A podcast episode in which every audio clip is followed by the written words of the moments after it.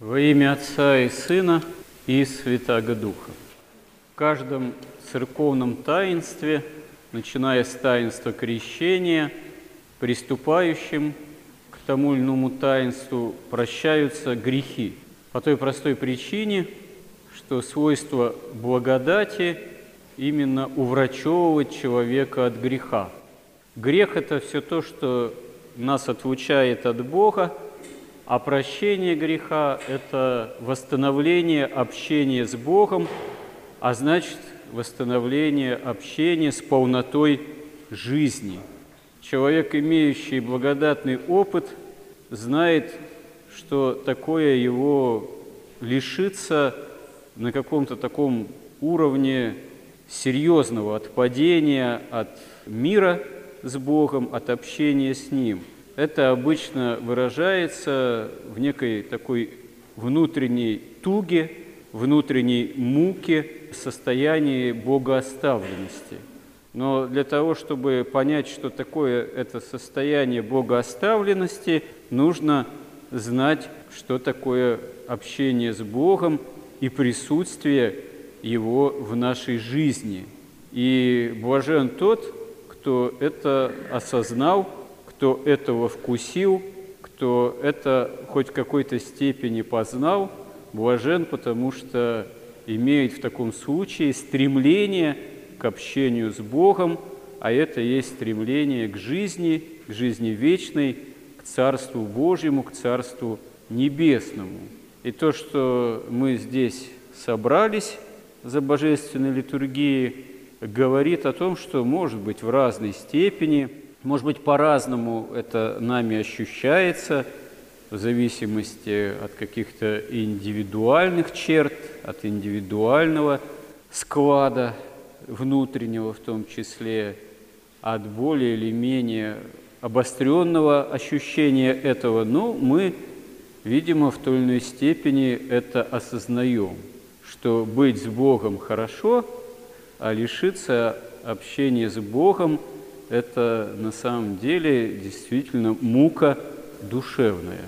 Ну и, собственно говоря, ведь ад – это и есть жизнь без Бога, которая таковой без Бога простирается в вечность. Человек создан Богом как такое существо, которое должно развиваться, но должно развиваться, опять же, усовершаясь в богообщении, общаясь с Богом. Вне усовершения общения этого, углубления, увеличения его, вообще вне общения с Богом, развитие человека превращается во что-то анти, антикультуру, антидуховность, можно сказать, что антижизнь. Как есть такое понятие в русском языке «нежить». Это нечто, имеющее вроде как бытие, лочащее существование, но по сути это не живое. И вот э, именно бесовское, демоническое, это есть э, явление нежити, потому что изначально было наделено жизнью, силы ангельские тоже были наделены даром жизни, но часть из них отпала. И в этом отпадении полноты жизни же лишилась и стала вот этой самой нежитью, что, ну, действительно на самом деле ужасно. И вот у человека на самом деле как раз-таки выбор конечный. Это тоже между жизнью и такой вот нежитью, как говорится, не дай Бог. А что к этому приводит? Вообще, недаром лукавый дьявол называется лукавым, недаром он лукавый, потому что его лукавство – оно безгранично и восстает на Бога. И вот э, можно сказать, что начало отпадения от Бога – это вкрадывающееся в сердце человека то или иное лукавство, то или иное лукавое помышление. Вот как в евангельском эпизоде с исцелением расслабленного, когда Господь говорит расслабленному, которого принесли на одре, его Дерзай, чада, прощаются тебе грехи твои. Многие из окружающих в тот момент Господа, книжники, фарисеи, люди грамотные, образованные, как говорится, не дураки, в себе подумали, ну это богохульство. Как он может прощать грехи? Один Бог может прощать грехи. И Господь их обличил за их именно лукавство.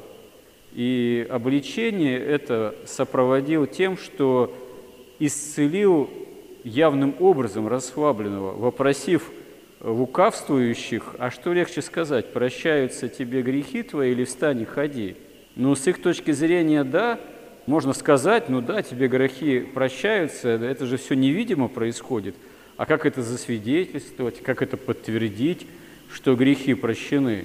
Но имея благодатный опыт настоящий, мы знаем, что когда нам грехи прощены, мы это чувствуем по наличию великого мира душевного. А если мы нагрешили и еще не сподобились прощения грехов в таинствах, опять же, покаяния, исповеди и особенно причащения, мы это ощущать можем явственно, через эту же тугу душевную. Нам не обязательно, имеющим опыт общения с Господом во Христе, какие-то чудеса, чтобы при этом происходили. Это все хорошо внутренне ощущается, опять же, по наличию или отсутствию э, мира самого, мира Христова. Если есть туга душевная, такая тягота, это не прощение, значит, греха. А если ощущаем мир душевный, спокойствие, радость о Христе, значит, и грехи действительно прощены. Но Господь этим книжникам лукавым, которые этого, видимо, не понимали и не поняли так до конца, демонстрирует, что прощение греха может иметь следствия вполне явные, чудесные, физические – и Господь, когда это чудо сотворил, то многие восславили из народа Господа. А про книжников-то ничего не говорится, потому что они, видимо, так при своем лукавом мнении и остались. Явление, можно сказать, от этого такого лукавства, как лжи, как восстание на Бога, оно еще в первородном мире возымело место, когда дьявол под видом змея приступил к Еве вот, и вопросил ее, а подлинно ли сказал Бог, что не вкушайте от никакого древа в Эдемском саду. То есть лукавство, хитрость здесь двойная. Бог ничего про все деревья не говорил, а дал заповедь испытательную не вкушать от древа познания добра и зла. Но сама первая фраза змея – подлинно ли, сказал Бог, то есть в отношении к истине, к самому Господу, употребить вот это вот выражение «подлинно ли», подлинен ли Бог? Куда смотрит Бог? Почему Бог это все попускает? Да где же Бог? Да Бог меня не слышит? И так далее и тому подобное. Это все вопрошания лукавые, исходящие от именно врага рода человеческого, исходящие от лукавого именно что. Потому что сама постановка вопроса, она лукава. И ошибка Евы была то, что она вступила в диалог с лукавым и с самой этой лукавой постановкой вопроса по отношению к Богу, что проявила к этому внимание, не отвергла это сходу. А после этого, как говорится, одно за другое цепляется, и происходит великая катастрофа грехопадения, в результате чего мы все рождаемся на этот свет, в этот мир, приходим смертными существами и пораженными грехом. Потому что наследуем это все от прародителей, которые вот в истине, к сожалению, не устояли, потому что стали прислушиваться к лукавым вопросам. Собственно говоря, святые отцы обращают наше внимание, что история грехопадения, она для развития греха в человеке, она такая хрестоматийная. Сперва приходит некий помысел, и помысел может именно, скорее всего, лукавый, если он от дьявола исходит, вот. хотя может быть замаскирован под что-то благовидное, но если мы к этому лукавому как потом понимаем, смущающему, раздражающему приводящему в негодование, в смущение, в раздражение, в сомнение, в зависть, в осуждение, помыслу проявили внимание и начали с ним собеседовать, то, как говорится, пиши пропало.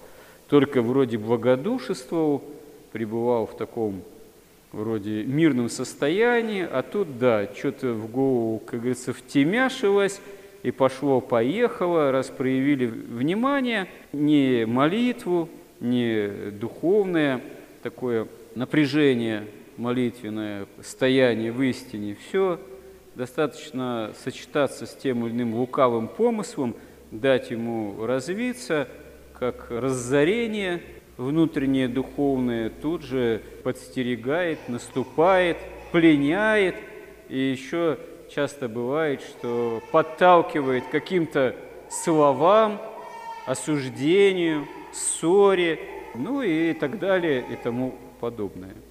И на самом деле, конечно, действительно, жизнь настоящая, духовная здесь, на земле, есть духовная брань, и ее можно осуществлять, брань, войну с собственными страстями и с дьяволом только с помощью Божией. А чтобы ее осуществлять с помощью Божией, надо быть, учиться духовно бдительными, потому что даже вот пример первородных людей, Адама и Евы, пример Евы, свидетельствует о том, что они по своему еще тогда, можно сказать, младенчеству человеческому были небдительны и не устояли в исполнении элементарных заповедей. Как святые отцы говорят, да, евангельские заповеди для пораженного грехом человека, немощного этим всем, выглядят неисполнимыми, но они исполнимы с помощью Божией.